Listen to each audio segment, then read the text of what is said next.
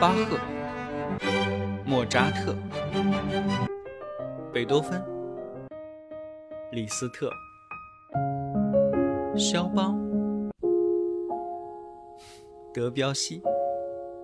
这里是显微镜下的古典音乐史，我是旧扎特，不是莫，是旧啊。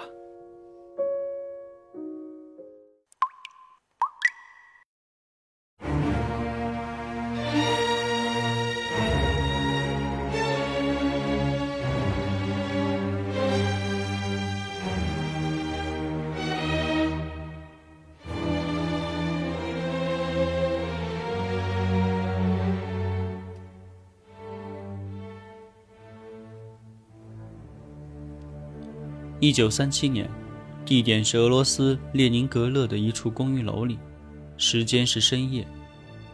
一位三十岁出头、戴着眼镜的男子正蜷缩在电梯门口，腿边靠着一个行李箱，像是在静静等待什么事情来临。他觉得，与其穿着睡衣被人从公寓里拽出来，他宁愿收拾妥当，守在电梯门前，等待被捕。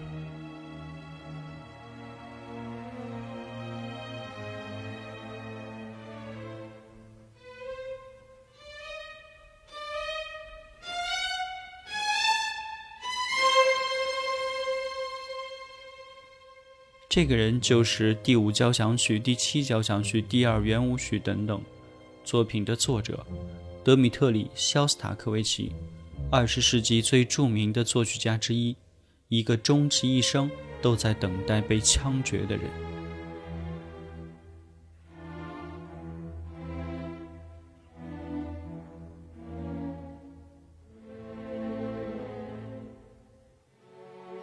一九三六年初。肖斯塔科维奇未满三十岁，此时的他已经发表了一系列重要作品，是苏联最闪耀的新星。这一年，他的歌剧《姆岑斯克县的麦克白夫人》在莫斯科首演。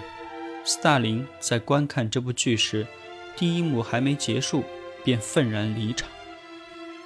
几天后，一篇题为“不是音乐，是混乱”的文章出现在《真理报》上。对这部歌剧及其作者进行了猛烈的抨击。紧接着，各大报纸纷纷对这位年轻人口诛笔伐，甚至各省的工人和农民也聚集在广场上扬声抗议。转眼之间，肖斯塔科维奇从人民作曲家变成了人民的敌人。身边的朋友昨天还是笑脸相迎，今天已经形同陌路。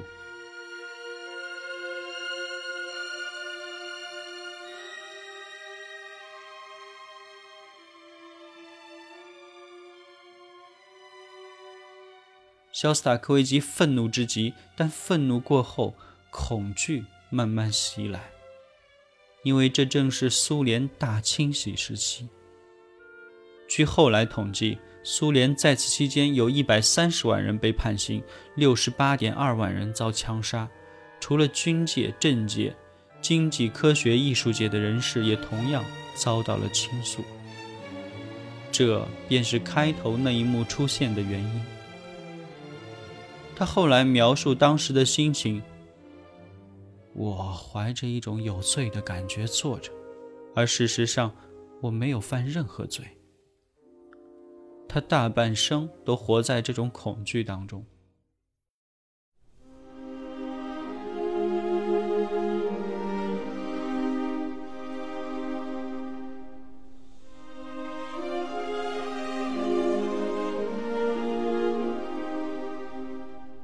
即便是二战结束后的四十年代末期，肖斯塔科维奇的创作依然受到了斯大林的干预。那些所谓的形式主义危害，仍被禁止出现在曲调中。他是音乐上聪明绝顶的天才，但在政治上却并不敏感。后来，斯大林中央甚至特意为他请了家庭教师，老师们一进门就开始批评他的家里没有斯大林像。他就像犯错误的学生一样做检讨，表示一定改正。当他们谈论起斯大林安排肖斯塔科维奇去纽约的那通电话时，老师们两眼发光。想想吧，你在跟谁说话？半个世界的主人，虽然你也很有名，但和他比起来，你算什么呀？我是虫子，哼，完全正确，我就是个虫子。老师们没有听懂肖斯塔科维奇鼻子里哼出的嘲讽。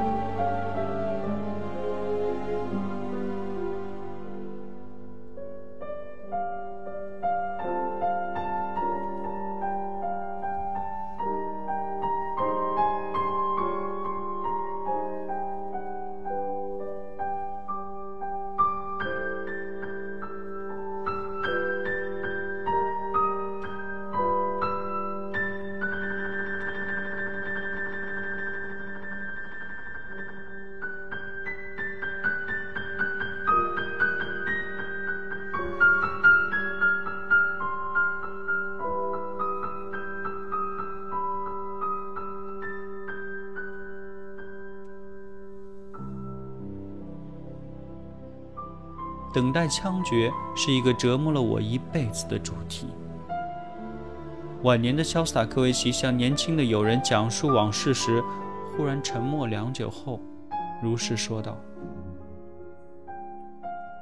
他的友人同情地看着这位苏联最负盛名的音乐家，那是一张满是孩子气的脸，圆形镜片背后是谨慎的双眼，薄薄的。”紧闭的嘴唇，老是蓬松着的头发，很久以来，嘴角向下弯了，眉毛抬高了，年龄正在改变他的轮廓，畏惧的神色更明显了。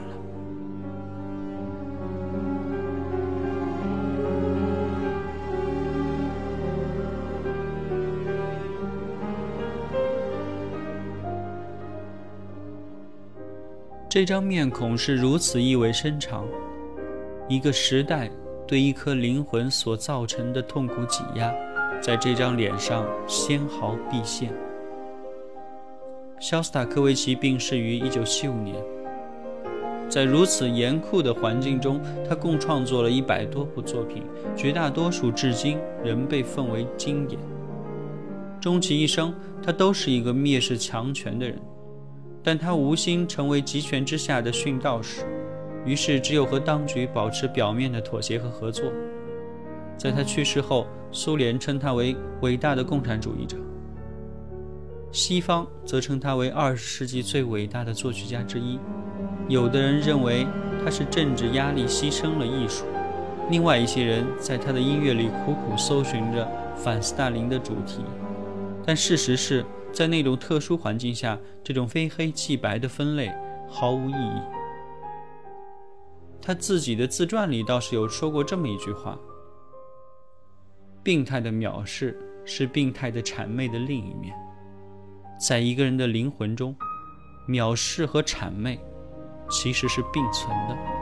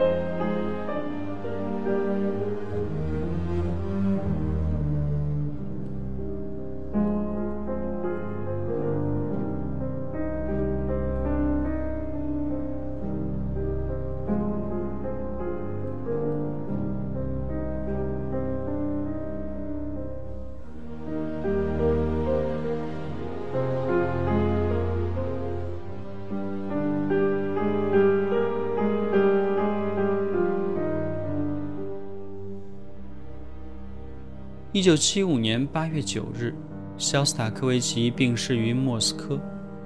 他的好友在葬礼上致辞。躺在棺材里面的这个人，面上带有微笑。我也曾经多次见到他笑，有时候他笑声洪亮，有时他讽刺轻笑，但我还不曾见到他如此超然安详的微笑。安静，极乐，仿佛回到了童年。他终于得到了解脱。